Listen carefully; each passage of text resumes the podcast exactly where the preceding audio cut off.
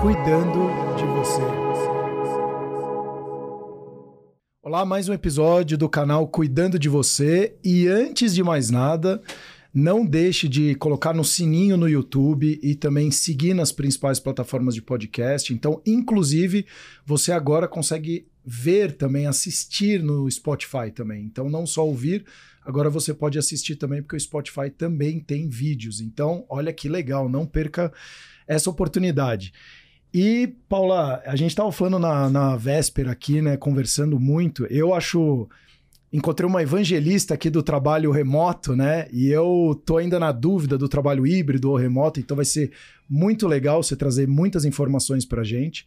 Mas uma, uma convidada muito, muito legal, porque muito especial, na verdade, porque essa coisa do, do trabalho remoto, o quanto mexeu na nossa vida e você, como uma grande especialista, na nossa saúde mental. Uhum. Então, acho que vai ser um assunto bem bacana. Como reinventar vai. carreiras, vai ser muito legal. Vai, assim, a gente sempre pensa em novos temas é. que agreguem na vida de quem está assistindo. E a gente não pode deixar de falar sobre modelos de trabalho, é. afinal é onde a gente passa a maior parte do nosso tempo, então é o que acaba afetando Exato. mais a nossa saúde mental como um todo. E o nosso desenvolvimento humano também, nossas relações interpessoais, enfim, o tema é muito extenso e por isso que eu trouxe uma pessoa que, para mim, é muito querida. A gente se conheceu através do LinkedIn, ela é LinkedIn Top Voice.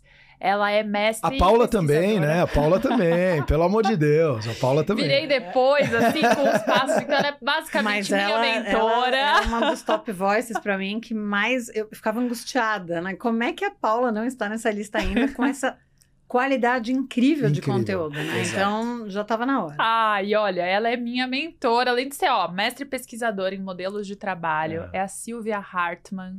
Amiga, muito bem-vinda aqui. Obrigada. Que bom que você pôde tirar um tempo para estar com a gente. Estou super feliz por estar aqui com vocês hoje. Aliás, eu estava ansiosa, né, para participar desse podcast. Fiquei felicíssima com o convite. Muito Conta legal. um pouquinho da sua trajetória, até Exato. você chegar nesse nicho que é tão específico, né? Falar sobre modelos de trabalho e se especializar nisso no seu mestrado. Eu entendi na pele que a gente realmente se destaca em assuntos pelos quais a gente é apaixonado, né? Uhum. Então, muito antes de eu imaginar que, de nós imaginarmos que haveria uma pandemia, muito antes de eu achar que eu ia trabalhar como eu trabalho hoje, eu era executiva de marketing em empresas do segmento casual, esportivo, multinacionais. E trabalhei, fui diretora de marketing muitos anos e eu, ach, eu achava realmente que aquela era a minha vocação. Mas eu tinha incômodos profundos. Um dos meus incômodos principais, e eu não sabia o nome daquilo que eu sentia, eu descobri no mestrado, mas era a falta de flexibilidade. Aquela vida de uhum. todos os dias dirigir horas, ir para o escritório, passar o dia trabalhando, voltar para casa e mal ter tempo para comer razoavelmente bem, descansar e, e, dormir, né? Então eu tinha esse questionamento com esse, esse formato, o formato que o trabalho era conduzido quando a gente uhum. pensa do nosso mundo do conhecimento, né?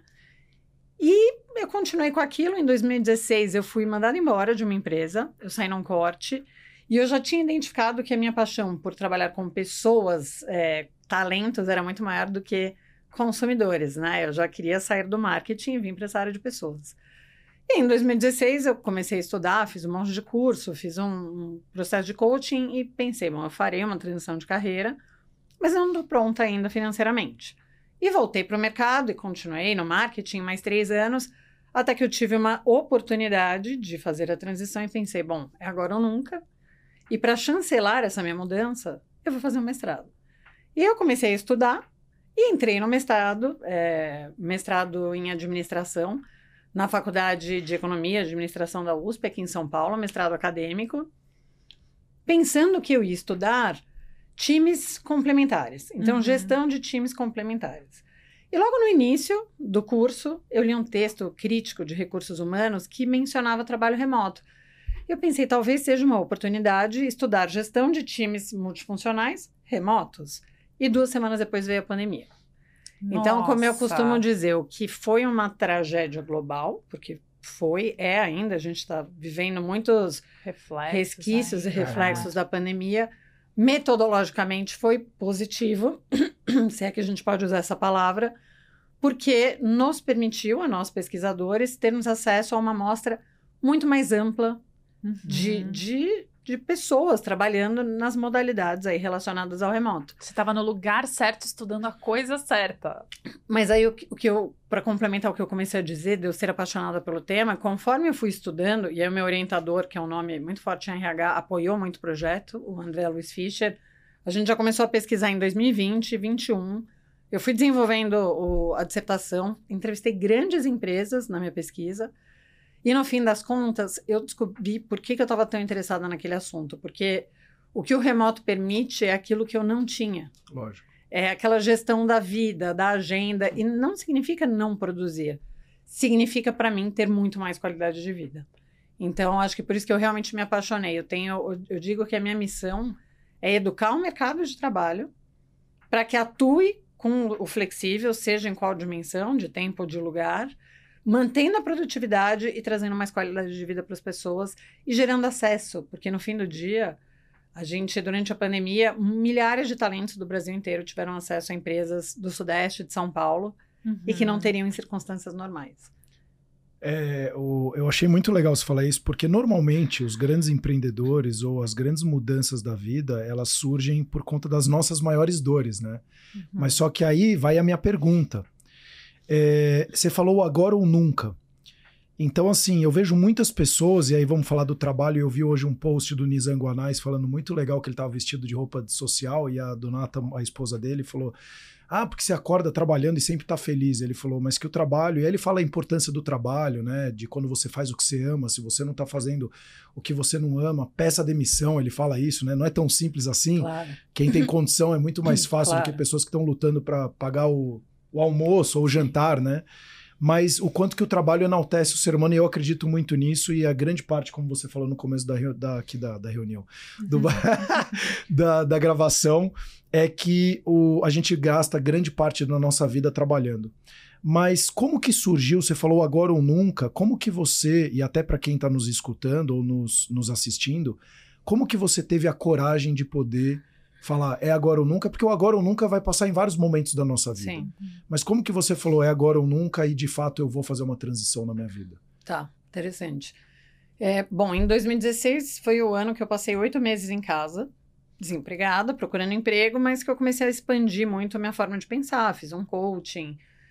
E aí eu, eu entendi que dali a alguns anos eu faria uma transição. E para isso eu comecei a reestruturar algumas questões na minha vida. Por exemplo, eu tinha um apartamento financiado, que eu pagava uma fortuna por mês, e 80% dessa fortuna era juros. Eu pensei, eu não tenho um apartamento, eu tenho uma dívida. Vendi o apartamento. Então, assim, eu fui fazendo algumas mudanças para já me preparar para quando chegasse a hora. E aí eu tive um grande empurrão da vida, e tem um fenômeno que, que fala disso, que é o opt-out, que eu já explico para vocês, em, no, em, janeiro de 2019, a empresa para a qual eu estava trabalhando, então, que é o Grupo VF, que é o detentor das marcas Timberland, Vans, Kipling e várias outras, eles anunciaram que sairiam da América Latina completamente e que iam fechar todos os escritórios e que seria uma questão de meses para que a empresa fechasse as portas, mas que todo mundo teria rescisão, teríamos um bônus de, de para a gente ficar até o fim, etc.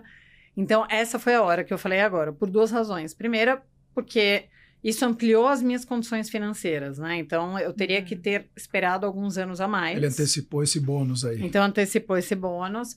Claro que eu não, eu, eu não, eu sou uma pessoa privilegiada, então Sim. eu não, e além de ser uma pessoa privilegiada, eu também não tenho filhos. Então o meu custo de vida era controlável, dizia muito a meu respeito da minha, da minha conforto do meu marido. Então a gente conversou. E com essa saída, não só eu tive esse impulso financeiro, mas eu também passei a ter mais tempo. Então, em 2019, que foi o último ano de operação da Timberland no Brasil, é claro que o volume de trabalho era muito inferior, cancelaram-se todas as viagens. Então, eu pude, de fato, me desenvolver. E aí, na época, eu fiz duas coisas. Um curso de coaching ontológico, que eu tinha vontade de fazer, mas não tinha tempo. E eu me preparei para o mestrado. Porque é difícil você, um processo seletivo de uma USP. Uhum. Todos são, na verdade, né? Você tem que escrever um pré-projeto, você faz uma prova super Procurar difícil. um orientador, né? Demanda eu não procurei, mas eu poderia ter feito isso. Teria sido até. Tá. É, que eu dei muita sorte, mas muita gente faz isso. Procura orientador, faz disciplina especial antes, enfim. sem entrar muito no de, nos detalhes aqui, que não é o foco, mas eu tive essa possibilidade de me preparar. E aí as coisas foram se desenvolvendo, eu fui conhecendo pessoas, então eu consegui já tirar um pouco o pé da empresa sem comprometer os resultados, porque já não havia um fluxo de trabalho tão intenso. Que legal. É, e até por viver essa experiência, você também já foi testando alguns modelos de trabalho, porque o próprio empreendedorismo, ele permite isso, né? A gente que empreende Exato. aqui, a gente sabe que a gente consegue ter uma autonomia, uma flexibilidade de trabalhar em casa, de fazer o nosso horário, mas que aí é uma das questões que eu quero te perguntar, porque essa autonomia, ela tem os dois lados é, da moeda. Muito. Tem o que a gente chama, né, de autorresponsabilidade, da gente conseguir fazer a nossa rotina, se programar e aí até ter tempo para quem a gente ama. Só que tem o outro lado que é o lado mais difícil e mais desafiador, que é justamente como somos responsáveis pelo nosso horário, pelo nosso negócio, a gente acaba trabalhando muito, trabalhando por muitas horas, fazendo jornadas de trabalho bastante extensas e até tendo menos tempo para nossa família por conta da instabilidade. Então, nem entrando aqui tanto no mérito do empreendedorismo ou não, o quanto que você vê que essa autonomia e flexibilidade é um problema hoje até cultural, porque a gente fala muito disso, esse ritmo de vida tão intenso aqui, especialmente nessa grande cidade, São Paulo, parece que se você tenta ter uma agenda mais tranquila, os outros te engolem e você acaba entrando nesse vórtex da correria. Então, como você estudou isso mais a fundo, o que você vê, assim, desse ponto de vista cultural? E só complementando, é, e se é para todo mundo? Porque tem pessoas que são autogerenciáveis e. ou todo mundo é autogerenciável, né? Tá, ó, dois ótimos pontos. Mas antes eu quero só contar uma curiosidade. Você falou do. Eu testar os modelos de trabalho quando eu fiz a transição. Uhum. Eu aluguei um escritório quando eu fiz a transição. Hum, olha só. Porque em 2019, em agosto, eu nem tinha entrado no mestrado nem começado a pesquisa, mas à época eu pensei, as pessoas vão me levar mais a sério e eu vou me levar, levar mais a sério se eu tiver um escritório. Então eu fiz o escritório, decorei tudo lindo em era, era um escritório, eu usava para atender as pessoas em coaching e aconselhamento de carreira, que era o que eu estava fazendo principal na época. Mas foi em setembro. Em março veio a pandemia, eu fiquei meses sem pisar no escritório, comecei a estudar home office. Falei, Silvia, seja coerente, né? e eu já não tinha a menor intenção mais de pegar trânsito para chegar naquele escritório. Então, eu entreguei o escritório e usei a mobília para o meu escritório em casa na época. Mas, mas ver como tem essa questão da sociedade, o quanto o escritório também não é um símbolo de status e poder. E, e, e isso influencia muito nas decisões de, de volta aos escritórios de hoje. Mas só para não perder o ponto de vocês, que foi muito bom, são, então, acho que são coisas diferentes. A primeira delas, a, a dinâmica de vida de empreendedores como nós, ela já tem esse nível de exigência muito alto, porque você não tem a chance de derrubar a caneta, como dizem, quando você é empregado, você tem que fazer acontecer. E ainda tem aquele nosso dilema de hoje, eu estou trabalhando muito, mas eu já tenho que prospectar para ter receita daqui a alguns meses.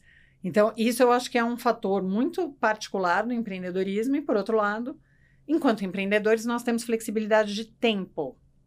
Então, a gente precisa também aprender a usar essa flexibilidade de tempo, que é. Meu irmão vai chegar da Espanha na quinta-feira, eu não vou trabalhar, vou passar o dia na casa dos meus pais, depois eu vou compensar sábado e domingo. Estou dando um exemplo. Mas mesmo para nós empreendedores, a flexibilidade ela já requer muita responsabilidade.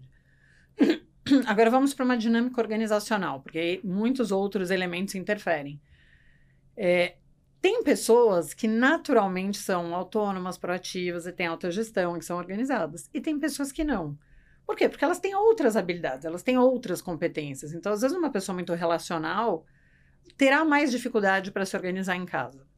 Dito isso, as empresas também têm a obrigação de desenvolver as pessoas. Tem um texto antiquíssimo de recursos, antiquíssimo, de 2005, é um artigo, um artigo, né? Um, na verdade, é um ensaio teórico e, e elas falavam sobre a individualização de recursos humanos no teletrabalho. E o que elas diziam é isso: a partir do momento que as pessoas iam atuar em teletrabalho, que as empresas corriam o risco de simplesmente transferir a responsabilidade e o risco também sobre o trabalho para os profissionais e criar aquele hum. mito do profissional perfeito, que é autogerido, que é autônomo, que é isso, que é aquilo.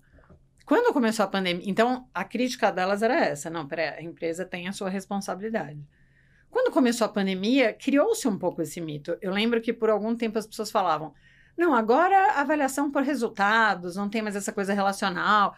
é só por resultados, o que eu sou muito a favor de avaliação por resultados, mas não é só isso, porque existem muitos outros aspectos que são fundamentais para a gente atingir o resultado final, cruzar a linha Não, até chegada. porque a meritocracia, se a gente for na essência, ela tem um subjetivo também. Então, claro. então não tem como se analisar só o resultado. Não dá, não dá, exatamente. E a meritocracia ainda é mais difícil de avaliar quando você tem pessoas de formações diferentes, né? De, de lugares. Privilégios Contextos diferentes. diferentes é, de lugares de privilégios diferentes. Mas vamos supor que você tivesse ainda um grupo homogêneo nesse sentido. Ainda existem muitas coisas realmente subjetivas, né? Que interferem no, no mérito e no resultado. Então, isso não é possível. Então, o, o meu ponto nesse sentido é que as empresas têm sim é, a responsabilidade por treinar e desenvolver essas pessoas tanto o nível de líderes quanto profissionais em relação à autogestão e produtividade. E que durante esses conteúdos é importante falar também dessas fronteiras entre a vida pessoal e a vida do trabalho, que eu acho que foi o ponto principal. Porque sim, é um risco enorme. É um risco tremendo das pessoas misturarem tanto a vida particular com a profissional, que todos os benefícios do trabalho remoto acabam sendo substituídos. Eu estou dizendo o trabalho remoto de forma genérica, tá? Sim. Em, em, considerem aí híbrido, home office, nome, tanto faz. Então, assim, você acaba perdendo ou diminuindo os benefícios porque as pessoas se dedicam muito mais ou trabalham longas horas. E isso tem uma influência da questão da autogestão, mas tem influência de um outro fenômeno, que é o que o, CEO da Microsoft chamou de paranoia da, da produtividade. A Microsoft fez um, uma pesquisa com 20 mil pessoas em 11 países e perguntou se as pessoas eram produtivas em casa. Vejam, percepção de produtividade, não estamos falando de indicador. O número foi algo do tipo: 87% dos profissionais disseram sim, somos muito produtivos em casa. 12% dos líderes falaram sim, as pessoas são produtivas em casa. Então, existe um, um gap tremendo, e porque líderes não confiam que seus profissionais são produtivos, isso acaba gerando muito esse volume de trabalho, porque reunião o tempo inteiro, me copia em todos os e-mails, me dá satisfação o dia inteiro. E isso acaba é, comprometendo o que seria bom do trabalho remoto, né? Sem então... colocar o VPN, estou te mapeando se o seu computador Nossa está ligado senhora. na empresa 24 Nossa, horas ou é, 12. Seu mouse, mouse mexendo, é uma loucura. Não, o teclado, né? A moça foi mandada embora porque ficou 170 ah. dias, eu acho, sem mexer. Onde estava o gestor que, que demorou 170 dias? E aí né? essa é a pergunta. Nossa. Se os gestores possuem pouca confiança nos seus liderados, uhum. a responsabilidade não é do gestor que ele não confia nele próprio e ele está é, projetando a sua insegurança nos outros. Então, será que não é isso que esteja acontecendo também? Porque talvez ele cresceu num ambiente vindo de década de 80, 90 e anos 2000, onde era muito de uma terceira revolução industrial, muito focado na é, produção. É, e ele é um cara hard skills, onde ele aprendeu muito, acabou entregando a planilha, todos esses resultados, mas ele não tinha o soft skills uhum. desenvolvido. Uhum. E até aquele momento ele foi um cara muito bom mas só que ele não é tão bom mais daqui para frente que mudou o mundo. Sim. Então, será que ele não tem uma insegurança grande e ele acaba jogando a responsabilidade também nos seus liderados? Aqui é uma reflexão para você, gestor, até, né? Porque é. muito fácil você sempre jogar a culpa no outro e hoje a gente está exatamente pelo remoto colocando muito mais a culpa nos outros do que nos responsabilizando Sim. pelas nossas ações, né? É, a responsabilidade é dos dois grupos sempre, né? Exato. né? Líderes e liderados. Uhum. Mas nesse caso, com certeza, é uma insegurança, é uma insegurança inconsciente e é uma segurança que está pautada no fato de que os nossos líderes e as nossas líderes não foram treinados para liderar. É o que você está dizendo. Foram treinados para entregar resultado. Ah, essa pessoa é muito boa, então essa pessoa vai crescer, ou então está muito tempo na casa, vai crescer, vai ter uma promoção, ou é uma pessoa de confiança. Uhum. Mas ninguém pegou essa pessoa e explicou: olha, liderar e gerir pessoas, né? São coisas diferentes, mas liderar e gerir pessoas é isso aqui. E, e no escritório, você. Os, os chefes ruins ou os gestores, eu não vou chamar de ruins, mas inexperientes, vamos dizer assim, independente da idade, passam. Porque você vai até a mesa da pessoa, você fica em cima, você faz reunião o dia inteiro e, e parece que você sabe trabalhar. À distância, não. Você tem que ser, saber gerir e liderar de verdade. Então, eu digo, o modelo, ele eleva muito o nível dos profissionais, tanto de equipe Hum. quanto de líderes, porque Isso é bem interessante. é justamente isso. A confiança tem que ser muito maior. é Muito um. É casamento, confiança, não efetivamente, pode né? ter controle, é confiança. Agora, você que estudou e pesquisou mais a fundo, o que eu vejo é muita gente reclamando de um recorte brasileiro, usando o argumento de que aqui no Brasil as pessoas são menos comprometidas, são É. menos responsáveis, e aí o remoto não funciona tanto, porque quando você dá liberdade para as pessoas trabalharem em casa, elas acabam usando essa liberdade de forma errada. E todo mundo acaba sendo prejudicado, diferente em uma cultura nipônica, europeia, não sei. O que, que as pesquisas mostram disso efetivamente? Existe esse recorte cultural, essa comparação? Eu li um, não foi nem algo científico, um post muito interessante esses dias que falava uma americana, ela dizia, olha, o trabalho flexível funciona muito bem aqui nos Estados Unidos porque nós somos pessoas, nós somos mais individualistas. A gente é menos relacional. Para nós é muito mais fácil estar nas nossas casas trabalhando sozinhos. Isso é, é uma, é uma pontinha do iceberg. O que, que eu acrescentaria a tudo isso? Primeiro que é horrível dizer que brasileiro é preguiçoso, né? Eu sei que não é Ah. uma fala sua, né? Uma fala horrorosa das pessoas. Que, de brasileiros até. De- é, eu é É, mas aí é a síndrome do, do, do- Do- é. exato que a gente já tem, É, né? eu esqueci Ah. agora a palavra. É, mas a gente- é, esqueci, mas que é você sempre síndrome se olha é como menor, o é. cocô do bandido ali, né? Então, Exatamente. exato. Do impostor, seria? Não, Não, é- é... uma palavra mais coloquial. Isso, síndrome do vira-lata, Síndrome da exatamente. vira-lata. Então você tem é. a síndrome do vira-lata. Tudo do Brasil é ruim, não é à toa que tudo do gringo é melhor. Então a veia do Hum, gringo é melhor. Exatamente. Exato. Exato. Então, nós não somos preguiçosos, mas tem duas questões muito importantes. Nós não somos produtivos também. É, esses dias eu li uma matéria muito interessante na Forbes, bem detalhada, da Forbes Brasil, que mostrava que, que o brasileiro, ele produz vai, um quinto dos americanos, que precisaria de cinco brasileiros para produzir o que o americano produz. E a jornalista, de forma brilhante, se aprofundou, se aprofundou muito para entender esse fenômeno e ela trouxe que era por duas razões. Primeiro, realmente a nossa tecnologia ainda é muito menos desenvolvida, então tudo as coisas são muito manuais e tomam muito mais tempo. E eu trabalhei em empresa há 20 anos, de fato é tudo muito manual. E segundo, porque a gente tem um sistema tributário muito complexo. Muito. E que é isso e a burocracia que isso gera acaba também é, atra- não é atrasando, né? É aumentando o ciclo de realização das atividades. E eu quero adicionar um ponto que é nós não fomos desenvolvidos nas escolas, nas faculdades para empreender. Não. Nós somos desenvolvidos para desenvolver carreira em empresas. E, e isso subentende muito. Alguém vai cuidar da minha carreira, alguém vai controlar o meu horário, alguém vai dar as minhas prioridades.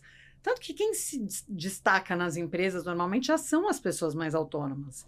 E aí, quando você projeta isso para um trabalho remoto, esse inconsciente é muito difícil de superar, porque por mais que a pessoa não pense nisso, ela não tem essa visão perfeita, o que acontece é não tem ninguém cobrando, não tem ninguém vigiando, é, não tem ninguém direcionando. Por isso que os líderes têm que ser ainda mais intencionais na gestão das pessoas à distância. Porque as pessoas fazem isso sem saber, muitas vezes. Elas ficam perdidas trabalhando em casa. Muita gente fica. E, e é interessante que. E aí, esse é um outro lado que eu tenho um, um, dado interessante. É, uma das consultorias que eu fiz de definição de modelos de trabalho para uma empresa grande de consultoria e auditoria francesa aqui no Brasil, eles, alguns, eu, eu conduzi um processo com eles para ajudar a definir qual seria o modelo da empresa. Uhum. E alguns líderes, eles estavam com problema de hora extra, na verdade. A empresa estava com muita hora extra e é claro que subiu aquela insegurança de vamos levar todo mundo para o presencial. A gente está tendo hora extra porque as pessoas jogam videogame a tarde inteira. A diretora de RH falou, nem pensar, vamos entender isso. Me chamou e a gente fez um estudo. O que, que nós descobrimos? Primeiro, que as horas extras não tinham nada a ver com videogame. As pessoas que eram os, os que se destacavam, os outliers nas horas extras, eram supervisores, por quê? Porque as pessoas acessavam muitos supervisores ao longo do dia para tirar dúvidas e pedir ajuda, e que esses e essas supervisoras ficavam tão sobrecarregados que só conseguiam produzir à noite. E que era isso que estava gerando a hora extra. E conforme a gente foi entrevistando os, os, líderes e os profissionais, a gente viu que existia essa angústia nos líderes de ser, falando feio, de ser passado para trás, tinha esse medo de ser passado para trás. E a gente fez projeto, fez as pesquisas, defini eu facilito a decisão, mas a empresa que define, então Lógico. eles decidiram que o modelo seria realmente o híbrido essencialmente virtual e começaram um projeto para implementar. Aí a gente fez um treinamento todos eles sugeriram e concordaram, os líderes e as líderes, que iam implementar daily meetings todo dia para ganhar produtividade. Os números são absurdos de quanto baixaram as horas extras, de quanto está diferente a, a, interação entre profissionais e, e líderes. Então, eu, eu, acho que eu estou até falando demais, mas só para mostrar que a, a, culpa é do remoto. Não. Uhum. O remoto ele te ele ajuda é um a ver. Que te, e aí, você fazendo essa análise para o remoto, você identifica essas outras questões que Mais estão adormecidas. Claramente e que vão é. fazer o seu trabalho funcionar em qualquer lugar, inclusive no remoto. Isso faz a gente pensar muito sobre produtividade, porque justamente até pela Revolução Industrial, a gente aprendeu a vincular a nossa produtividade com horas de trabalho. Exato. Claro que a gente precisa de tempo para fazer as coisas, Sim. mas não necessariamente quanto mais horas eu trabalho, mais produtivo eu sou. Mesmo porque se eu trabalho com interrupções toda hora, se eu é. trabalho com a mente muito cansada por falta de sono, ou se eu trabalho num ambiente em que as informações não chegam e eu preciso adivinhar coisas, e aí meus resultados vão ser muito mais dúbios, eu vou ter que refazer várias coisas, isso tudo acaba diminuindo o meu potencial produtivo. E eu acho que aí está o principal desafio, a gente entender como nós podemos ser mais produtivos, com menos horas de trabalho, porque essa é a única forma da gente ter equilíbrio Não, de e, e outra, né? E aí, quando é, isso que a Paula tá falando faz tanto sentido que eu tava lendo um estudo sobre o sono exclusivamente. Tem algumas empresas que implementaram alguns Sleep Improvement Programs e que quando a pessoa resolve aquele big, aquele problema gigantesco que ela tinha para resolver, o que que o, o chefe dela normalmente as empresas fazem? Ah, eu preciso que você me entregue, Silvia, até quarta-feira, isso aqui, que é muito importante. Ou até sexta-feira. Aí você chega na quinta-feira, você entrega de manhã, ele olha e fala: Nossa, trabalho incrível, obrigado. O que, que ele vai fazer? Te entubar mais de trabalho. As empresas, quando acontece isso, ele fala: então pega sexta-feira, vai para casa e pega sexta, sábado e domingo e fica em casa. E vai curtir, porque você entregou o que você precisava entregar. Então, imagina o quanto que você gera na cabeça dos colaboradores falando, pô, se eu entregar isso aqui antes do tempo, com uma entrega tão boa quanto eu entregaria no deadline, eu vou ter mais tempo para mim? É isso que eles estão fazendo. Você vai que ter mais incrível, tempo para você. Que é incrível. Então é genial isso. É. Então você começa a criar um movimento de pessoas querendo produzir mais, com mais qualidade, para poder ter mais tempo para elas e ao, ao contrário do que você tem que bater o cartão das 8 horas de trabalho, muitas vezes 10, 12, etc. Mas aí, se você acaba aquilo que era super importante, te joga mais trabalho, te joga mais trabalho, que no final, eu já passei em grandes corporações, você faz lá 30, 40, 50 vezes por cento de, do trabalho do seu do mês, que seu chefe fala isso é muito importante, ele nunca vai olhar, não, não vai, vai repassar, não vai é. usar. Você fala, cara, ah, mas você está desmotivado. Jura que eu estou desmotivado? Você ainda pergunta por que, eu estou desmotivado? você, metade do meu mês você mandou trabalhar e eu tudo que eu fiz você não vai usar para nada. Para que, que você me pediu? Porque alguém pediu, porque alguém pediu, porque alguém e não pediu. Não tem planejamento nenhum. Exatamente. Isso é mais comum do que a gente imagina. Muito né? A gente mais. precisa falar disso, porque quantas coisas. A gente que veio do meio corporativo sabe quantos relatórios, quantas planilhas, Nossa, apresentações e coisas usou. que eram urgentes é. para ontem nunca foram Ninguém usadas. Usa. Exato. E parece que tem essa cultura. Aliás, tem, né? São duas coisas diferentes. O hustle, Isso. que é. Hustle. É o caçador, né? É ficar caçando o tempo inteiro. É, e, e é o trabalho duro, né? É. Eu acho que tra traduziria para o trabalho árduo e que aí você, quando você pensa a cultura do hustle, é muito influenciado pelo, pelo fenômeno, né? Do, do estilo de vida americano, né? American Way of Life, que era isso. Os homens provedores, as mulheres em casa, trabalhavam-se muito, consumia-se muito numa época também que a indústria americana estava pungente. A gente foi trazendo essa cultura do hustle e o que, que ela significa? Que quem mais se sacrifica tem mais valor. Tem, tem coisas que me chocaram muito no meu último emprego que eu sempre tive esse questionamento, de fato, né? De ouvir uma pessoa chegar na segunda-feira, não, não sei o que, fui não sei onde sábado, e outra fala, eu passei o sábado à noite até três horas da manhã fazendo relatório de despesa. Eu pensei, não é normal essa pessoa falar isso com orgulho para um grupo. Não é, não pode ser normal. Isso é muito equivocado. Isso não é sinônimo de produtividade. Isso é sinônimo de ou de improdutividade Exatamente, de, é. de improdutividade. Isso é muito feio. É. E, e, só que infelizmente as empresas e muitos profissionais ainda cultuam essa coisa do hustle, né? De trabalhar duro, quem trabalha mais horas tem mais valor. Eu sempre conto que também nessa última empresa, quando eu entrei, eu já, eu já, eu já sabia que eu ia fazer uma transição. Foi depois do ano de 2016. Então eu já eu já estava com o pé já meio fora do mundo corporativo, mas me dedicando muito, trabalhando.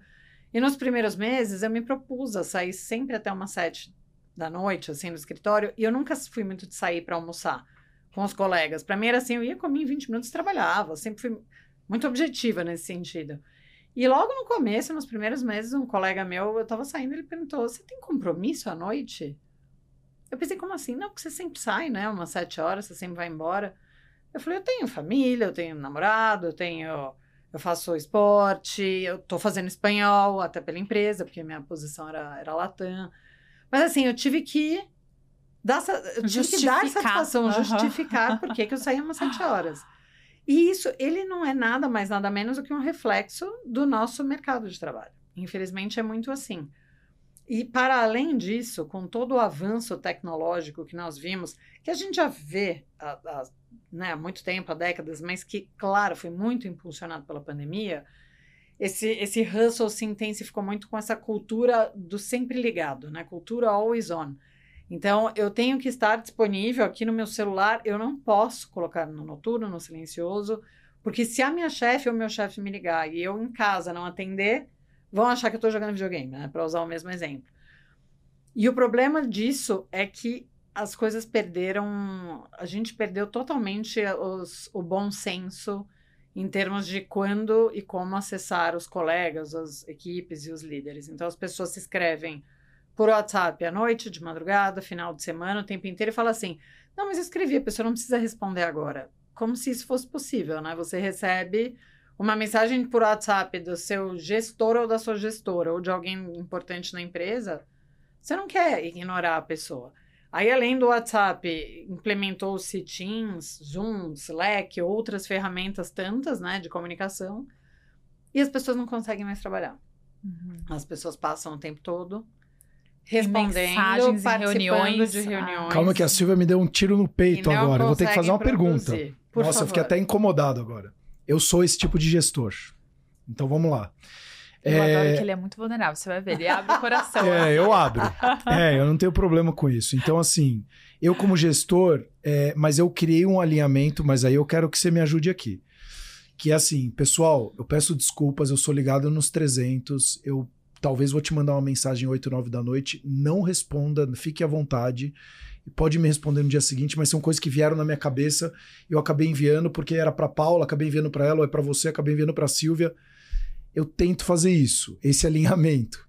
Mas aí é uma pergunta: isso mesmo tendo esse alinhamento, por mais que eu fale e eu tenho a posição de ser dono da empresa, etc., eu acabo gerando uma ansiedade maior na pessoa, ou não, ou se está alinhado, está tudo bem, porque teve pessoas por exemplo, a Fernanda do marketing, que ela falou: Sérgio, para minha saúde mental, deu seis horas da tarde na sexta-feira, só vou te responder na segunda-feira. Eu falei: beleza. E tá tudo bem. Para mim, algumas vezes não tá, vou abrir o coração. Porque você fica, né, pô, adoraria que tivesse uma troca, né? Até talvez por, por a gente ser empreendedor e ter uma carência aí de vamos, o mercado é muito duro, o Brasil é muito complexo. Mas o que, que você acha sobre isso? Tá.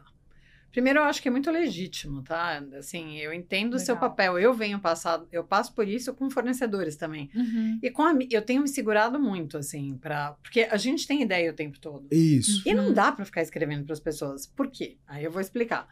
Primeiro, porque existe uma relação de poder entre chefia e liderados, que que está implícita, mesmo que isso é. não seja falado e mesmo que você seja o cara mais um legal do planeta. incrível. É, exato. Existe uma relação de poder, porque o emprego, a, a, a, o sustento, né? Muita coisa na vida dessa pessoa depende de uma decisão sua. Então, a grande maioria das pessoas não vai conseguir não responder, e se não responder, vai ficar com muita ansiedade. Então, é, é uma ilusão que eu acho que a gente cria. É... Então eu tenho que me controlar mais. Ou escrever então, no caderninho mas, meu. Não, eu vou te dar sugestões, assim. E, e, outro problema disso é que quando for urgente e de fato você precisar de uma resposta no final de semana, talvez você também não consiga, porque tudo a pessoa escreve tanto no final é. de semana e à noite então, a minha recomendação, e é aí que eu acho que entra, eu tenho estudado muito recentemente esse equilíbrio entre trabalho síncrono e assíncrono. Uhum. O que, que é isso? Trabalho síncrono é isso aqui. Nós estamos gravando esse podcast sincronamente. Tá todo mundo junto aqui. Assíncrono era se nós tivéssemos produzido uma pauta para essa conversa, que foi produzida, claro, mas não pelas nossas mãos diretamente e a gente criasse um documento no Word e os três colaborassem, cada um no momento. Isso é o assíncrono. No seu caso, que é o que eu tenho feito, duas coisas que ajudam muito. A primeira é definir algumas ferramentas de colaboração e proto protocolos claros. usos, né? Uhum. Então, exato, por exemplo, se for urgente, eu vou ligar. E aí, se você vir uma, vir uma ligação perdida minha no final de semana, por favor, atenda, é urgente. Se for uma mensagem instantânea que a pessoa pode responder ali em outro horário, usa o WhatsApp. Apesar de que eu acho que o WhatsApp é uma ferramenta muito ruim para o trabalho. A gente. É, é difícil ela, ela não atrapalhar as pessoas. E, e, adotar ferramentas de trabalho assíncrono. E aí você tem muitas, né? E cada um se identifica com uma. Eu uso muito o Trello e agora eu tô aprendendo a usar a Asana, porque tem uma pessoa me apoiando no administrativo financeiro, ela trabalha bem com a Asana. É, a gente subiu o Trello agora. Hoje de manhã subimos o Trello também de novo. Então, são todas ótimas. O que, que é importante é não transformar a ferramenta num WhatsApp. Então você vai ter lá temas e você vai falar, olha, ideias que eu quero compartilhar com as pessoas e eu não quero perder. Sim e você anota ali na ferramenta. Ou num documento seu. Eu, eu tenho um grupo comigo mesmo no WhatsApp, todas as mensagens que eu lembro ao longo do final de semana ou à noite que eu tenho que mandar para as pessoas, eu mando para mim mesma. E aí de manhã eu solto. Porque, primeiro que sim, você dá muito mais tranquilidade para essas pessoas e ajuda essas pessoas a descansarem, sim. de fato. Exato. E segundo, porque também é mais produtivo. É mais produtivo, você começa a definir bem o quando é urgente, o que, que é urgente. As pessoas vão dar mais valor quando você procurá-las e procurá-los no final de semana. Então, o WhatsApp é muito complicado. Além de que, e agora vamos falar do horário de trabalho, não só fora do horário. Mesmo no horário da jornada, depois da pandemia, a gente está sofrendo muito, como eu dizia, dessa intensa comunicação o tempo inteiro, as pessoas querendo interagir para tentar colaborar, mas não estão colaborando de verdade e isso traz toda essa falta de produtividade, porque eu estou aqui fazendo, escrevendo um texto, produzindo um conteúdo, fazendo um relatório, vejo uma mensagem, eu volto para o relatório, toco o telefone, eu volto para o relatório, daqui a 15 minutos eu entro numa reunião. Os especialistas em, em neurociência chamam isso de mudança de contexto. Então, cada vez que você muda o que você está fazendo, é a mudança de contexto. E isso deixa um residual. Então, se eu estou aqui conversando com vocês eu preciso fazer uma pausa, desculpa rápido, te atender o telefone. Quando eu voltar aqui para a conversa, vem esse residual. Eu vou demorar para voltar a me concentrar e me entregar a nossa conversa. Quando são coisas rápidas, dizem que são 69 segundos que a gente leva para recuperar. Agora, quando é uma pausa um pouco mais longa, a gente pode levar até 23 minutos para se concentrar uhum. de novo.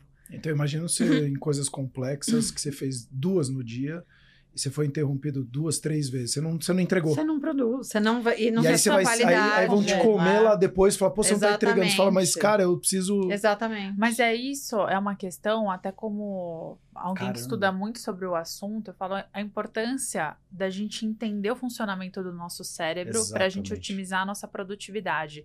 Então, além dessas interrupções fazerem com que a gente perca o nosso foco e aí a gente precisa de mais esforço para fazer a nossa mente voltar para aquilo. E o nosso estado de humor já vai estar tá diferente dependendo Totalmente. do motivo da interrupção, porque pode ser algo que me gere ansiedade, Sim. suba meu cortisol, eu vou estar tá num estado de adrenalina que meu foco naturalmente hum. também já vai ser perdido e a qualidade do meu trabalho vai diminuir. Ainda tem hum. um outro fator que o nosso foco e concentração eles não são ilimitados. Não. E esse é o grande problema de vincular produtividade com horas de trabalho. A gente não consegue trabalhar focado por muito mais de uma hora. É. Claro que isso depende muito claro. da pessoa. Sim. Mas não dá, cerebralmente, nosso cérebro não foi feito ali para os nossos ancestrais, eles não precisavam ficar focados mais de uma hora numa atividade que exigia muito esforço mental. Então, nosso cérebro não conseguiu evoluir a tempo. Sim. E aí a gente pede para ficar concentrado, às vezes, num relatório, num projeto, numa reunião de mais de duas horas. Isso é extremamente improdutivo, porque a mente vai devagar. Não é por mal, não é por falta de engajamento, é porque a nossa mente não consegue. E como conhecer esses princípios da neurociência ajudam também eh, as empresas a tomarem decisões mais assertivas desses modelos de trabalho, de otimizar a reunião, de fazer pausas, que parece uma frescura, parece que fazer intervalos de trabalho é um luxo, é uma ilusão quando é extremamente necessário. E basta a gente testar, né? A gente estava falando aqui no backstage do método Pomodoro, Sim. várias outras ferramentas que existem que comprovam que esses intervalos fazem com que a mente fique mais produtiva. Né? Matriz Eisenhower, né? De é. prioridade, importância e é. urgência. Mas a empresa, o meio tem que contribuir, né? Porque Sim. independente, Pomodoro, Eisenhower, que eu acho genial, seja qual for. Se o telefone continuar tocando e você não tiver, não puder, não tiver autonomia, né, para desligar, ou se os seus pares, porque a pessoa pode estar numa relação, numa posição alta, mas era o meu caso, os pares julgavam, né? Porque eu, eu, estava protegendo um pouco a minha vida particular e saindo às sete da noite. Então, se o meio não ajuda, não adianta. É como eu tenho uma, sempre tive uma crítica ferrenha com o excesso de reuniões e de e-mails, né, que a gente tem nas empresas. O pessoal de vez em quando tem os temas, né? Ah, essa reunião podia ter sido e-mail. Não podia ter sido e-mail. Não podia. A uhum. reunião o assunto da reunião poderia ter sido conduzido de forma assíncrona, terminado com uma reunião curta para tomada de decisão e o e-mail usado eventualmente para registrar alguma coisa. Perfeito. Formalizar, mas não. A reunião não podia ter sido um e-mail, porque senão eu, eu. Que da minha época a gente assistia Gremlins, eu não sei se vocês Opa. lembram aqueles monstrinhos que jogavam água e se multiplicavam. E-mail sempre foi um Nossa, é gremlin é na minha vida. Então, assim, ou eu estava em reuniões, ou eu estava lidando ali com os gremlins dos e-mails. E nada disso é trabalho de foco. Então, a empresa, é, eu recomendo que as empresas, aos poucos, porque não é uma mudança na noite para o dia, independente do modelo de trabalho, porque ajuda o presencial, todos os modelos, é, que as empresas comecem a, a, fazer pilotos e pensar em atividades que podem ser feitas de forma síncrona, criar esses protocolos, buscar boas práticas internas, eventualmente definir ferramentas, porque também às vezes a empresa tem uma equipe que usa o Teams, outra usa o Trello, outra usa o Asana, outra usa o Monday, outra usa o Planner. Não, então peraí, qual que será a nossa ferramenta? E normalmente para negócios mais complexos, você consegue usar essas ferramentas, vai 30, 20% do trabalho entre as equipes, não com os clientes, porque tem outros dilemas.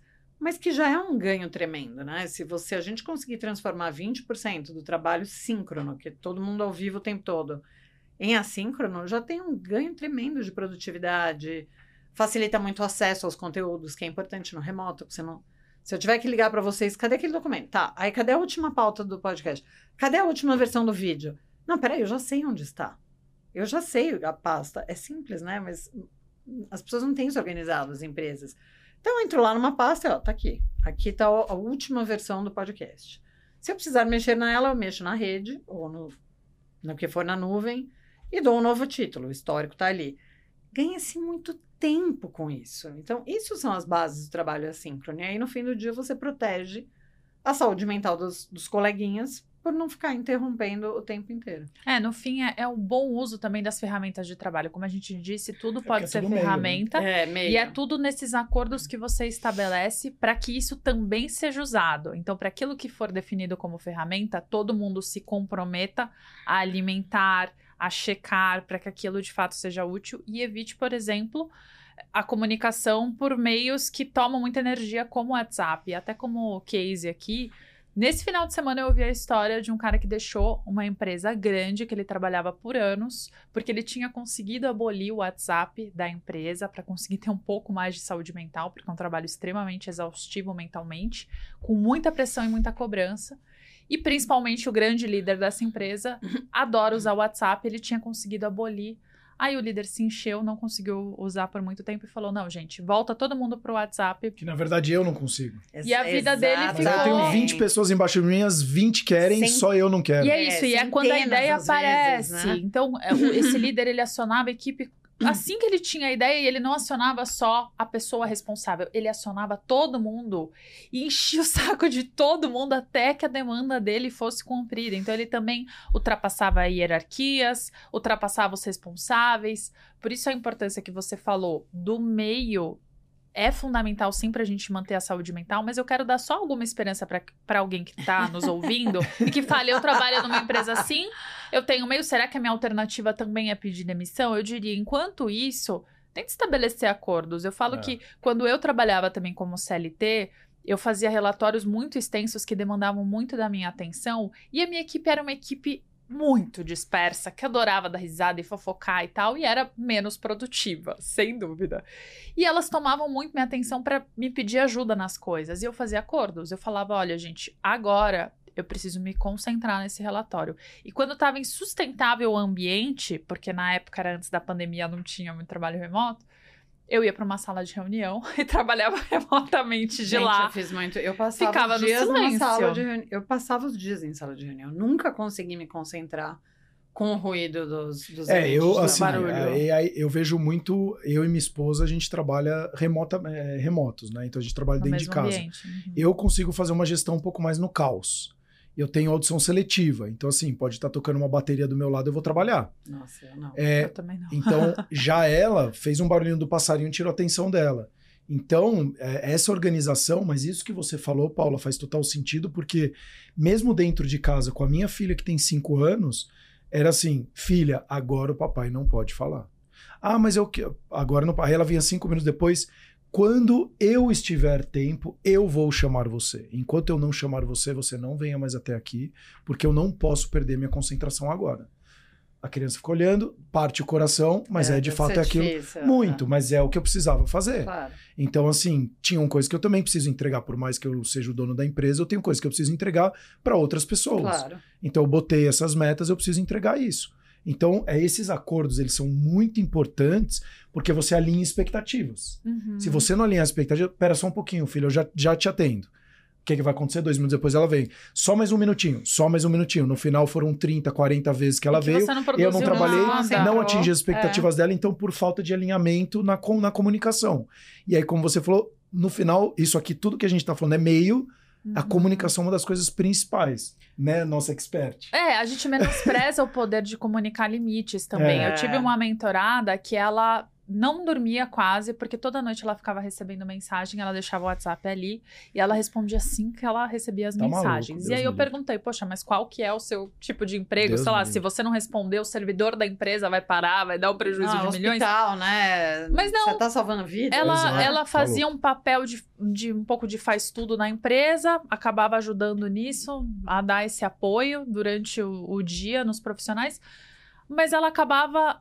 Ela não conseguiu estabelecer limites pelo medo de perder emprego e ela acabava ficando muito refém dessa situação. E as pessoas se acostumaram. Não, se eu mandar mensagem pra Ela fulana, vai tal horário, três da manhã, ela vai responder. Porque a fulana é solícita. Ela E a gosta de gente- ajudar, as pessoas Então, interpretam. E não é o herói. No fim, essa pessoa, ela acaba recebendo um papel de soldado. Ela É. acha que ela tá fazendo um papel bom, mas dificilmente ela vai ter um cargo de liderança ali. Exato, totalmente. Porque ela tá fazendo papel de soldado, de resolver urgência, comprometendo a saúde mental, ficando mais estressada. É. E no fim a gente trabalhou, definir pequenos limites. Para ela seria impossível deixar à noite o celular todo no modo avião. Mas eu falei, então, assim que você for dormir, e aí a gente vai aumentando um pouco esses limites, você vai ver, se não a empresa não fechar, as coisas não pegarem fogo e você acordar e sobreviver, você vai ver que é possível. Você não vai perder o emprego imediatamente. É. Então você vai testando essas coisas e a gente perde essa capacidade, né, de impor limite de uma forma saudável. A gente, assim, a gente falou muito de, de ferramentas, a gente falou de modelos, você como uma grande entusiasta ou evangelista né, no assunto, mas quais são também os malefícios que o, o trabalho remoto ele traz, principalmente para a questão da saúde mental? Essa hiperconectividade, quais outros fatores isso acaba impactando, já que a gente hoje é uma agenda muito importante nas empresas, e quando eu converso com os líderes de RH, eles falam que é a principal agenda, e para o ano que vem talvez seja ainda mais importante a questão da saúde mental. Como que, na sua visão, você Uhum. consegue ver as empresas, ou qual é a responsabilidade das empresas também para cuidar? Porque hoje você também vê meios. Eu tenho a plataforma que linka psicólogo aqui, eu tenho outras que também utilizam, você pode fazer academia, mas isso são meios. Mas o que, que de fato você consegue fazer para conseguir também ter uma sanidade mental dos seus colaboradores? E Tá. da empresa como um todo, né? Uma mudança cultural, você tá É. falando, né? É, aí eu vamos ver então, se é. é. é, esse é o ponto. A resposta eu acho que é a mudança cultural, porque é- é, quais são os elementos que podem realmente ser prejudiciais, que são inerentes ao modelo? Uhum. Primeiro, o isolamento. Claro, porque... Que são os principais problemas, inclusive, dos Estados Unidos hoje. Eles falam que eu acho que uma das maiores doenças que eles estão sentindo é a solidão. É a solidão. Exato. Então, o isolamento é uma coisa muito séria e Uhum. tem que ser cuidada. E eu já dou algumas recomendações, alguns pontos. E foi interessante você falar dos Estados Unidos, porque eu sempre trabalhei em empresa americana, viajei muito para os Estados Unidos a trabalhar na vida, já morei lá. E quanto o americano não fala em comunidade, né? Gerar comunidade, comunidade, comunidade. De tudo, comunidade do café, da loja, do escritório, do departamento.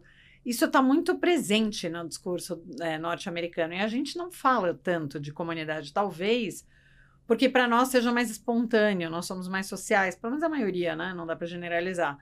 Então a gente talvez não fale tanto, mas o fato é, as pessoas precisam se sentir pertencentes a grupos e pessoas que estejam em casa trabalhando 100% do tempo sozinhas e que não não transitem em outras comunidades, seja do esporte, da família, Uhum. do curso, do prédio, do que for, as pessoas vão sofrer com isolamento. Então, esse é, um- é uma questão real. O outro ponto, e que aí eu não.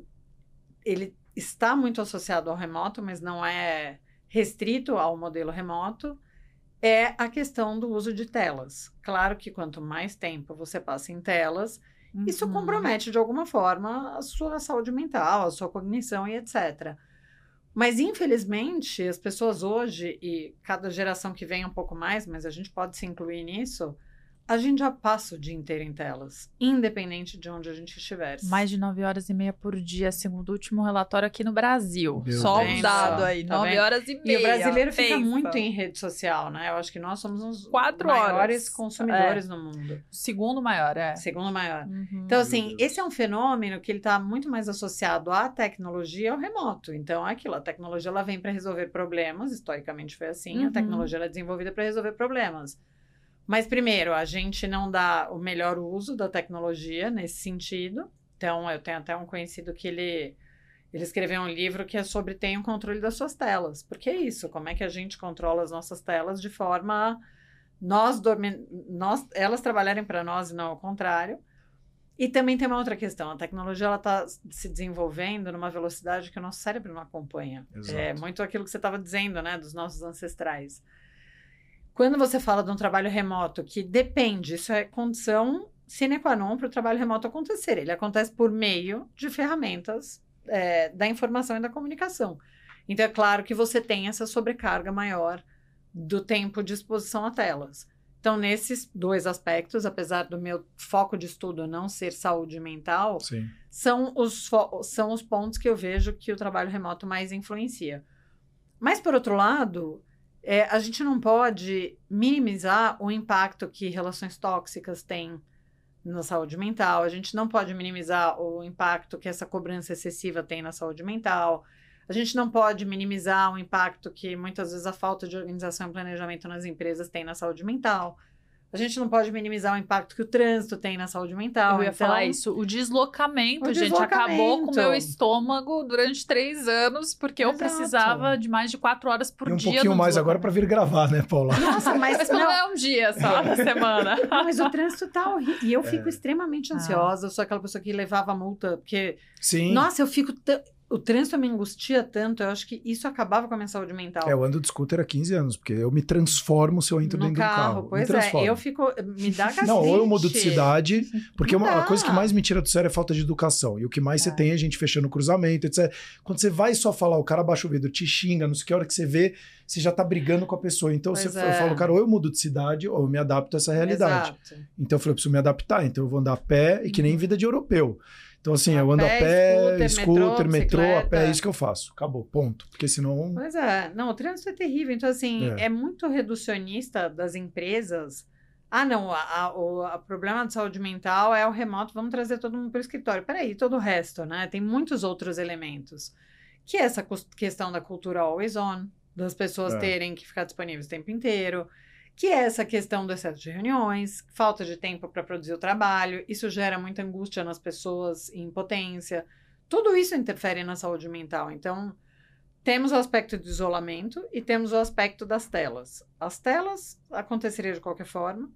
E o isolamento tem essa questão da criação de comunidades, que eu acho que as empresas têm sim que olhar pelos seus colaboradores. Então, não só pelas pessoas que são muito isoladas, mas pelas pessoas que estão em outra regi outras regiões, porque agora todo mundo fala de trabalho híbrido, híbrido, híbrido, como se fosse a coisa mais fácil do mundo. Não é.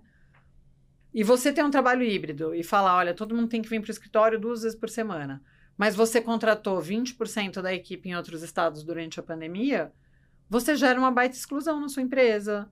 Você Nossa, é cria duas nisso. culturas diferentes, porque, ah, não, vamos para o escritório duas vezes para manter cultura. Não, peraí, desculpa, você vai ter três culturas, né? A do híbrido, a do presencial e a de quem está em outros estados. Uau. Então, o que eu recomendo é assim, e isso eu acho que vários especialistas trazem, né? A gente defende muito que a empresa tem que aprender a trabalhar e desenvolver uma, uma cultura voltada para o remoto, remote first, e aí ela está apta a implementar bem o modelo híbrido. Hum. E a questão do isolamento das pessoas entra aí, porque se eu tenho pessoas na minha equipe que eu sei que são isoladas ou que estão em outros estados sozinhas, contrata um coworking, deixa a pessoa ir para o coworking, mas explique o porquê né? Tem que ter regras, tem uma política.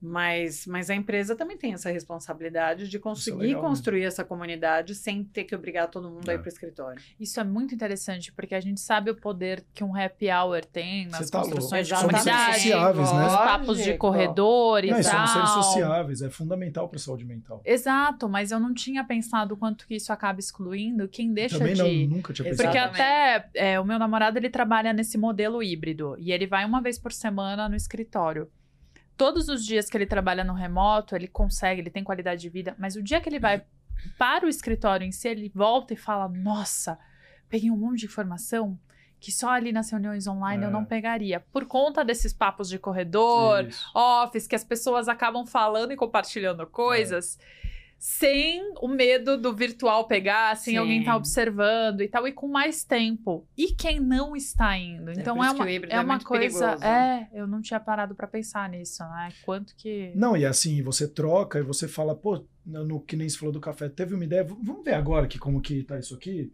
E aí, essa é até uma é. pergunta das telas, né? Hoje eu vejo, aí eu não sei se é uma questão geracional, é, mas hoje, pelo que as reuniões que eu faço, a galera mais jovem, e aí eu sou o último etapa do milênio, né? Eu sou de 82. Eu sou de 80. É. Então eu sou mais ainda. É, então assim, o, eu vejo que a, o pessoal mais novo, eles nem abrem a tela mais. Então, isso é uma coisa que o, o como você. É, as empresas têm que obrigar, e tem empresas que obrigam a abrir a tela. Você acha que isso é correto? Porque de Abrir fato. a câmera, você é, quer desculpa, dizer. é, uhum. a câmera, porque de fato você cria uma, uma humanização na conversa, né? Então, teve uma que a gente fez até recentemente que a pessoa falou: pô, só tô eu e o Sérgio aqui e 20 pessoas, a gente não tá vendo ninguém. E só estamos ouvindo vozes. E no final parece que a gente tá falando com uma secretária eletrônica. E, e de fato, isso, você, abrir também a câmera, te aproxima, te humaniza a conversa ou não? Isso também não tem muita interferência? Não, com certeza. Eu sou uma grande defensora de abrir a tela.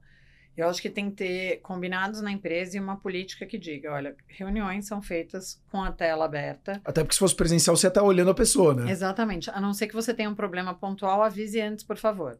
Então, acho que esse é um ponto importante, tem que usar a tela. Em relação a, a, abrir a câmera, tem uma dica muito simples que ajuda muito na questão da saúde mental. Quando fizeram aquele, aquele experimento em 2020, se não me engano, ou 21, que, que identificaram os fenômenos da fadiga do Zoom, o que os, foi, um, foi um experimento muito rápido, muito né? Mas ah. o que eles diziam é que a fadiga do Zoom vinha principalmente do fato, porque o cérebro ele tem que prestar atenção em muito mais coisa quando está olhando para a tela.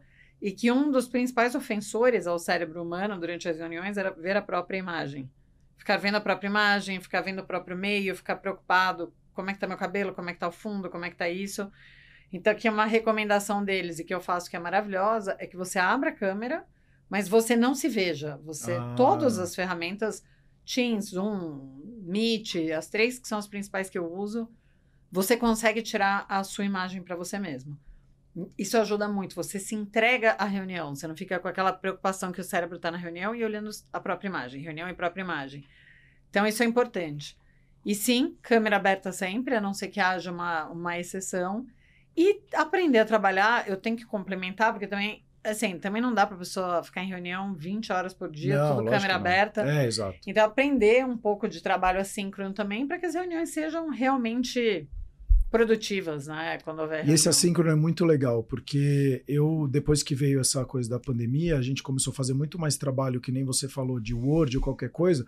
Já tem os comentários, as pessoas trabalham. Pô, né? isso é muito legal. É. E a hora que você vê, a pessoa colocou alguma coisa, te traz uma ideia, então exato. o cafezinho meio que virou. Rola ali. Rola ali, exato. É. E o café fica para as interações pessoais. Exato. Sim. Entendeu? Exato. E se o que, que você pode dar de recomendações para quem está nos ouvindo sobre como encontrar, construir, encontrar não, eu gosto de, da, da palavra construir um modelo de trabalho que a pessoa possa ter uma produtividade saudável. Acho que esse é o ponto. É. Assim, algumas soluções, além de contratar o seu serviço, claro, mas algumas soluções para dar um vislumbre do que você faz até. Quais são as principais áreas? A gente trouxe alguns pontos aqui, mas em termos práticos, assim, quais são.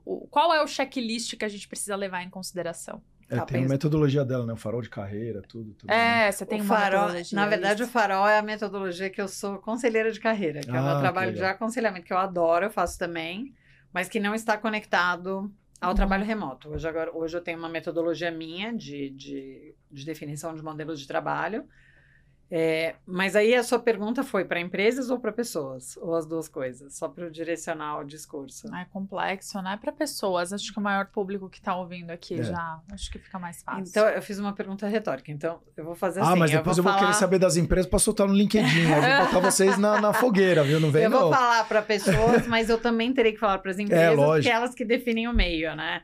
Então, para pessoas, na verdade, assim, é o que eu falo sempre nos treinamentos, nas palestras sobre autogestão. E tudo passa pela mentalidade, né? Isso é interessante. Primeira coisa, home office não é pandemia. E eu ainda vejo uma confusão. As pessoas ainda hum. confundem muito aquela mistura que existiu durante a pandemia. Por quê? Porque ninguém podia sair de casa, estávamos em distanciamento, as crianças não podiam ir para a escola. Para quem tem a, a, o privilégio de ter ajudantes, não tinha ajudante. Então, tudo ficou tão bagunçado, os restaurantes fechados, né, delivery, tudo era perigoso, então as pessoas, tudo se misturou. Então, a gente teve realmente, eu já não era mais CLT, mas a gente tinha flexibilidade para tudo. Então, eu vou para as 11, que vou fazer o almoço das crianças, vou arrumar casa, vou ajudar minha esposa, vou fazer uma pausa, voltava ali duas da tarde, todo mundo entendia, mas depois trabalhava até muito mais tarde Aí aproveitava de manhã fazer uma atividade física, andava com o cachorro no meio do dia. Isso foi home office pandêmico e as pessoas ainda confundem muito para bem e para mal home office com pandemia. Por quê? Porque a flexibilidade, ela tem duas dimensões, de lugar e de tempo. Então a empresa pode te dar 100% de flexibilidade de lugar. Você pode trabalhar de onde você quiser, vou falar qualquer coisa, desde que seja dentro do Brasil, por causa de questões legais, etc mas o seu horário, a sua jornada é a jornada tradicional. Você trabalha, sei lá, das 9 às 18 com uma hora de almoço. E as pessoas ficam muito ofendidas. Não, porque já que eu estou no home office, eu quero poder ir no mercado no meio da manhã. Já que eu estou no home office, eu quero fazer lição de casa com meu filho à tarde. Não, peraí, isso não é home office. Isso é horário flexível. Porque pode ser que uma empresa ah, te obrigue perfeito. a ir para o escritório, Entendi. mas você possa ir a hora que você quiser, você pode virar à noite. Então, são dimensões distintas. Hum. Você pode ter, você tem quatro combinações, né? Então, eu posso ser uma empresa muito tradicional, que é totalmente presencial, e horário fixo. Ou você tem home office, mas não é horário fixo. Então, você vai criando essas combinações. Uhum. E as pessoas confundem. E eu sempre tento corrigir. Porque alguém me falou esses dias, ah, porque tem que falar, não pode ficar ligando para a pessoa ficar brava porque ela não atende. Peraí se foi porque ela foi no banheiro ou se ela avisou que ela estava fazendo trabalho de concentração, você não pode ficar bravo. Mas se você está tentando três horas falar com a pessoa e não consegue falar e depois descobre que, sei lá, estava mais cansada do normal e dormiu até tarde, não pode. Não é isso. Home office não é isso. Então, para profissionais, primeiro entendam qual é a política da sua empresa em relação a lugar e a horário e respeitem o horário porque senão você vai perder tudo: o horário e o home office. Então, essa é a, é a minha grande recomendação. Muito legal. Tente organizar as condições de trabalho dentro das suas capacidades. Ninguém tem que fazer um monte de reforma, investir um monte de dinheiro, mas tente se proteger de algumas formas se a sua casa permitir. Se for barulho, bota um fone. É, se for possível, ventilação, abre a janela. Tenta por uma iluminação boa. Tem muitas soluções. E mesmo para ergonomia, você pode colocar um travesseiro nas costas e comer na mesa de trabalho, você consegue criar uma ergonomia. E trabalhar na mesa de, de refeições, né? Eu falei o contrário. E você consegue melhorar um pouco as suas condições de trabalho, que isso ajuda muito. E quem não tiver jeito nenhum de trabalhar em casa, porque não dá, porque divide a casa com um monte de gente, porque não tem jeito, aí eu acho que sim, tem que conversar com a empresa e dizer, olha, Uhum. principalmente CLT, fala, eu, eu gostaria de ir para o escritório ou para um coworking perto de casa, porque tá muito difícil de trabalhar. A minha segunda recomendação é o accountability. Nós temos um compromisso com as nossas entregas. Então, se você, se eu estou lá trabalhando à tarde para alguns dos meus clientes e falta luz, eu não vou simplesmente, olha, faltou a luz, não deu para fazer. Não, eu vou para casa da vizinha, eu vou para um café, eu vou para a empresa, eu vou me virar e eu vou entregar o que eu me comprometi. Isso é accountability. O home office não dá certo sem accountability, então é importante que as pessoas tenham essa responsabilidade, vai que seria a única tradução não exata, mas próxima do que é accountability. E a última coisa é criar rituais para que a pessoa diferencie o horário de trabalho É, é do horário de importante. vida. Né? Eu, eu vou começar a trabalhar de manhã, mesmo que seja no mesmo ambiente que eu faço tudo, algum ritual eu vou ter. Eu vou trocar de roupa, ou eu vou descer e subir escada, ou eu vou até o portão de casa e vou voltar. Criar algum ritual para que você diferencie o horário de entrada e o horário de saída, porque senão é um risco enorme da pessoa trabalhar o tempo inteiro e não perceber. E Não, é isso claro é que é neurociência nocivo. até, né? Ele não, ele não diferencia. Exatamente. E eu acho que você tocou num ponto tão importante que é a pergunta que eu ia fazer, né? Porque hoje eu vejo que saiu até um estudo agora, é, uma matéria, inclusive do Oswaldo Cruz, falando que 70% dos brasileiros estão com problema de sono. E que impacta diretamente nos resultados das pessoas. Então, mais um dado: 42% hoje das depressões, ansiedade, e estão dizendo que até TDAH e estresse é causado por sonos mal dormidos ao longo da vida, por toda a questão metabólica, etc. E uma das coisas que a gente tem, inclusive, no, no- no- dentro da plataforma da, da Alcor, é essa questão da higiene do sono, e um dos pontos principais são rituais. E aí eu queria perguntar para você, o que que você faz por toda essa mudança, e hoje você vendendo toda a metodologia, o que que você faz para cuidar da sua saúde mental e, ter um bem-estar para poder, inclusive, vender melhor aquilo que você pratica, né? Tá. Tem algumas coisas, e eu, eu sou uma pessoa extremamente ansiosa, eu já tive. Eu nunca desenvolvi um pânico, felizmente, né? Porque é super sério, mas eu sempre beirei uma ansiedade muito extrema, assim. Então eu faço uma série de coisas. Uma delas eu medito. Faz alguns anos que eu medito. Eu tenho, claro, períodos que eu medito mais ou menos. O, o efeito na minha saúde mental e na minha, nos meus níveis de ansiedade é nítido. As épocas que eu medito que não medito. É, inclusive, eu medito 15, 30 minutos, mas esses dias minha nutróloga falou: 3 minutos de meditação por dia já são muito positivos para o seu corpo. Então, eu acho que as pessoas deveriam quebrar um pouco o preconceito com a meditação e buscar ajuda. Isso é uma coisa. A segunda delas, eu pratico muito esporte. Para mim é quase sobrevivência. É. E eu estava aproveitando a minha flexibilidade de horário enquanto empreendedora para fazer esporte em horários. Então, eu nado na hora do almoço, isso eu não mudo, mas esses dias eu já sei que vou trabalhar até mais tarde. Porque a gente tem essa autopiedade, né? Ah, eu tô trabalhando, até, até, peraí, mas eu nadei na hora do almoço, então eu vou trabalhar até mais tarde. Mas quando é musculação, essas coisas, eu tô colocando no final do dia para ser essa quebra. De novo, claro, super privilégio, né? Tem gente que não Sim. tem essas possibilidades, mas que vai ser outra coisa, entendeu? Vai ser horário Uhum. que eu andei com meu cachorro, acabou meu dia. Então, eu tento fazer essas atividades para separar. O que eu não consigo fazer ainda, e que eu li muito recentemente num livro interessante, até comentei muito com a Paula de da anatomia, anatomia da ansiedade, é o, que, é o erro que todos nós temos, né? É o uso das telas até muito tarde. Isso. Isso eu ainda não consegui. O que eu tento é à noite, mas nem sempre eu consigo.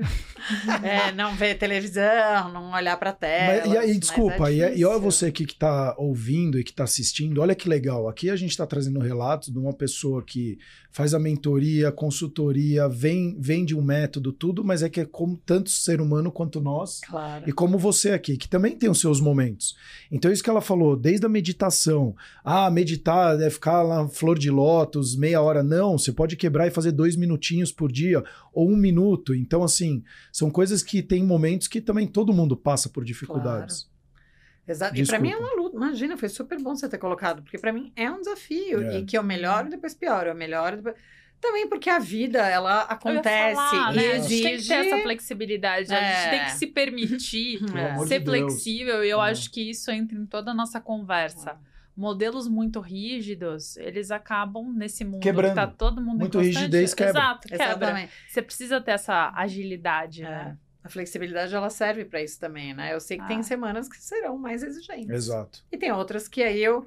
É como alimentação, né? Coisa do comer doce. Se essa semana eu estou bem, essa semana eu vou fazer tudo bonitinho. Eu também. Talvez semana que vem eu fique super estressada. Aí vou pro doce. Aí vai acontecer É. e eu vou deixar o caos acontecer. Mas nas que eu tenho mais controle, eu fico mais calma. E é bom porque esse- essa falta de perfeccionismo é o que nos permite continuar persistindo e mantendo a consistência em hábitos que a gente sabe que são importantes, Verdade. como meditação. Então, É. ah, essa semana não tô com cabeça para fazer meditação. Putz, Exatamente. não vai rolar.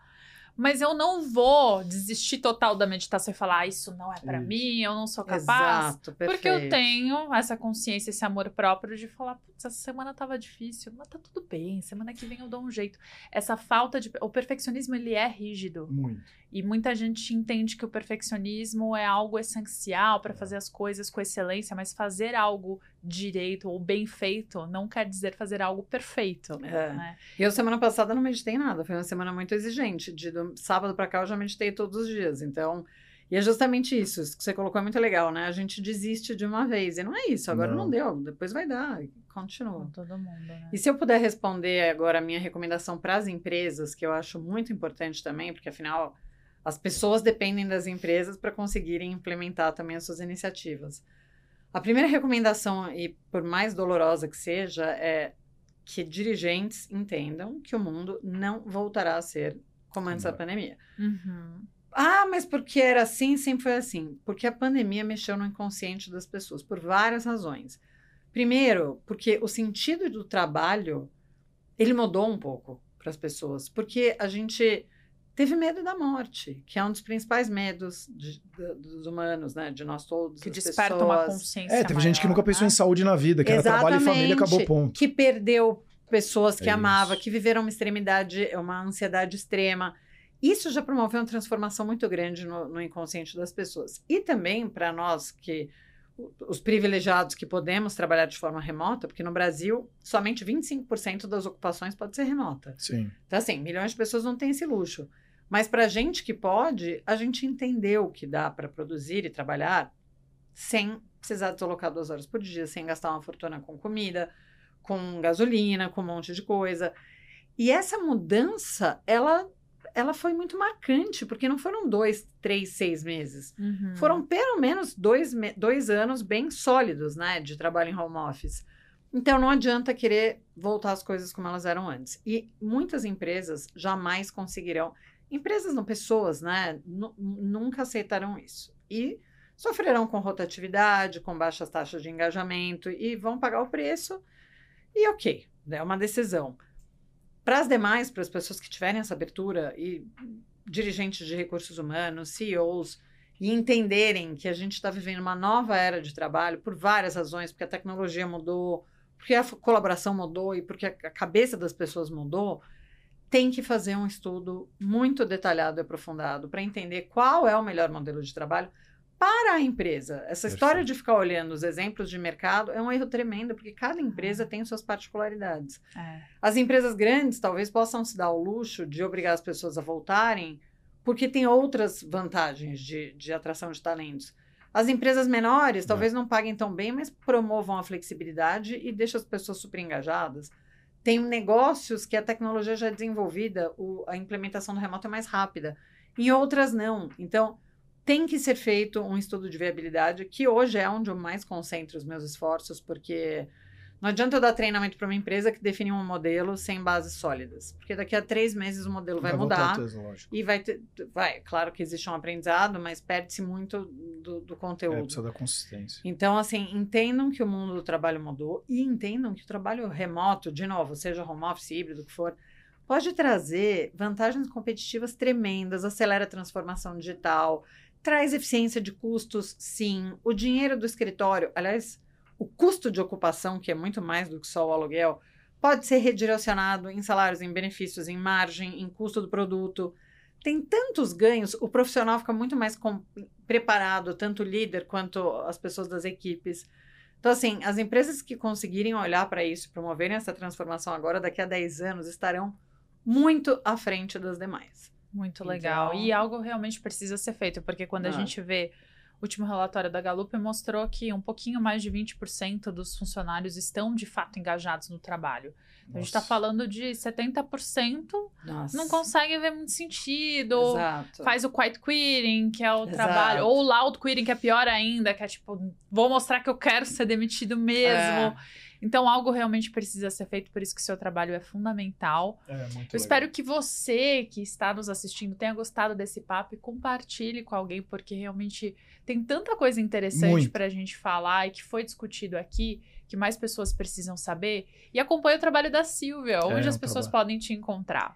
Principalmente no LinkedIn. A minha ferramenta principal uhum. é onde eu compartilho o conteúdo, conhecimento eu não economizo, então é só buscar Silvia Hartmann, Silvia com Y no C, que vocês vão me encontrar. E eu, e eu sempre digo, participem da discussão comigo, tragam suas ideias, críticas, que esse é, é o grande é o grande ganho né, das nossas publicações no LinkedIn, é, é promover debates construtivos que são importantes para a sociedade e, no meu caso, principalmente né, para a nossa sociedade do trabalho do conhecimento. E eu vou só finalizar, né? Porque a gente tem um, um que se você sofre, né, com ansiedade, depressão, uh, insônia, principalmente, a gente criou um uhum. método cientificamente comprovado onde a gente consegue te ajudar a diminuir esses sintomas em até 40%, 50%, com todo um método. Rituais, inclusive, é um dos métodos que, tá, que é de tarefas que você tem que fazer dentro do método, uma das coisas principais também mas clica no link da bio, da bio não, né, do, do, do episódio, da né? descrição, da é, legenda. isso, exato. clica lá que vai ter, você vai poder se cadastrar, a gente vai entrar em contato com você e poder te ajudar também se tiver algum problema. Então é super novo, vai ser muito legal esse trabalho. E eu preciso fazer uma última pergunta, desculpa. É, com relação a você que está no LinkedIn, já que você falou, é, ou LinkedIn, né? Uh, a questão das pessoas comentarem. Às vezes, será que elas não têm medo de comentar por algum julgamento das próprias empresas? Com certeza. Eu, assim, eu gosto. Eu já, algumas pessoas já me perguntaram: ah, o LinkedIn é tóxico? O que, que você acha? Eu acho que qualquer ferramenta vai ser tóxica. Eu sei que não foi essa a sua pergunta, né? Eu é, quero dizer assim é que tudo pode mas isso acaba se tornando tóxico. ou não acontecer é. lá dentro. E desculpa que foi o final aqui, mas é porque isso é super importante, porque eu ouvi, acho que a gente chegou a falar de alguns episódios sobre isso, e eu vi comentário uhum. de amigos em comum falando, cara, eu não comentei porque isso pode pegar mal na minha empresa. Com eu falo, certeza, cara, pelo amor de Deus. Com certeza. E, e isso é segurança psicológica, né? A pessoa, ela não se... O princípio da segurança psicológica é essa, que a gente não, não espere ser julgado é, pelas nossas ideias, ou pela nossa aparência, ou pelo que for, né? na vida. E no trabalho, é que você possa se expressar e trazer as suas ideias e contribuir sem sentir que será julgado, ou considerado uhum. burro, ou um detrator, né? Então, o que acontece é que tem pessoas... Tem muita gente que se abre nos meus posts, assim, pessoas que corajosas, assim, que são muito promotoras do modelo home office, híbrido, que ficam realmente chateadas, para falar uma palavra bem educada, né, com com o retorno aos escritórios, porque não tem. E aí eu vou complementar, assim, as empresas definem práticas sem justificativas. Então, assim, tem que voltar para o escritório três vezes por semana. Por quê? Porque tem. Ah, porque é melhor para a cultura. Ah, porque produz mais. Né? É e aí não tem dado para sustentar, não tem nada. E as pessoas estão questionando. Mas, então, muita gente abre a boca mesmo nos posts, mas eu tenho certeza que a maioria, principalmente hoje, com esse movimento brutal de retorno aos escritórios, as pessoas não se expressam porque têm medo de ser julgadas. E o que é uma pena, e é curioso quanta gente me fala de todos os meus ciclos de convivência. Não, aquele seu post sobre tal coisa foi fantástico. Não, aquele seu, não, aquele seu vídeo, nossa, usei muito. Eu fico pensando assim, por que, que não comentou, né? Podia dar uma forcinha no engajamento. Não, mas, mas, pior do que isso, eu, eu me pergunto é como a empresa contratou uma pessoa para ficar vigiando comentários do LinkedIn para falar, hum, ela não é a favor do híbrido é. e a é. gente quer que volte. Vamos arrumar um pretexto aqui ah, para mandar ela embora? Não, mas eu acho que Isso pode é acontecer. Mas é uma loucura, mas, eu, mas pode falando. acontecer. Mas não é que a pessoa fica vigiando, né? Que no LinkedIn Passa no seu feed, né? existe alguma coisa que quando você comenta, mesmo comenta num post da Silvia, mesmo Ah, que eu não seja amiga é, a dela, comentou. aparece Ah, pra perfeito. minha Às vezes rede. é sem querer, pode, Entendi. pode ter gente que faça de propósito, mas muitas vezes é sem querer, né? É, É. a pessoa não sabe, e aí você acaba sendo exposto para sua rede em comum. É. Então, existe esse fator da segurança psicológica, é o Ah. fundamental. Cuidado, você está assim. sendo vigiado, inclusive no LinkedIn. Muito cuidado. Em- Vocês estão sendo vigiados pelo seu celular. É, isso é verdade. Turma? Pelo microfone e pelo Vitão aqui também, ó. Inteligência artificial tá aí pra isso, não tem jeito. Vitão, tô de olho em você, hein? Não, mas muito Sil, obrigado. Muito obrigada pelo Imagina, papo. eu que Muito agradeço, delícia. foi ótimo. E até uma próxima. E até o próximo, cuidando de você. Até o próximo.